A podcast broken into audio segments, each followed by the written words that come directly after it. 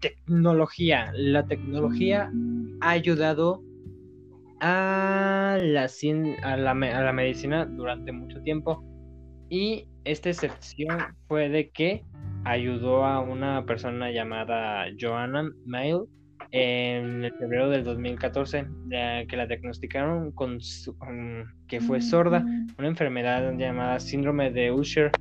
Este, gracias a la tecnología se logró este como hacer una cirugía, implementarle un un dispositivo llamado coclea, coclea que después de 40 años pudo escuchar y percibir el sonido. Este, pues, imagínense la felicidad de la persona después de 40, años, de 40 años escuchar a alguien.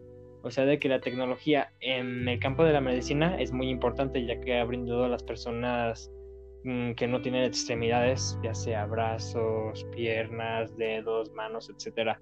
También hasta se ha pensado que se pueda sentir con esas extremidades, aunque aún estamos muy lejos de, de ese sueño. Este, aún así es un gran avance que, que se pueda tener gente que pueda que no que no escuche, que pueda que pueda escuchar, gente que no tenga un brazo que pueda tocar con ese brazo, que pueda hacer cosas con ese brazo. O sea, de que la tecnología ha ayudado mucho a las personas y es en el futuro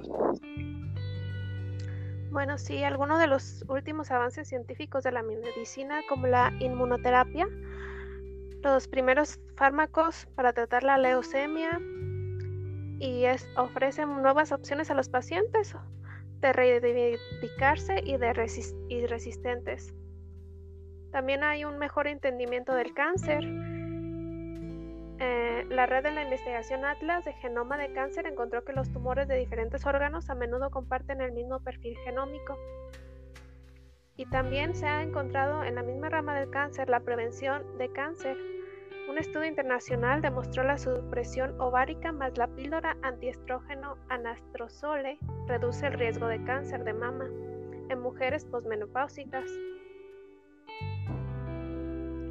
Y pues yo creo que con tantos avances científicos que se han hecho, biólogos, científicos, doctores, cirujanos, es muy probable que en un futuro lo que creíamos imposible, pues pueda, pueda ya no ser imposible y, y nos permitirá crear seres humanos, órganos, extremidades. Mm, ya sea artificiales o no. Pues yo considero que al paso que vamos podría ser que fueran no artificiales. Sobre el futuro lo dirá. Así es.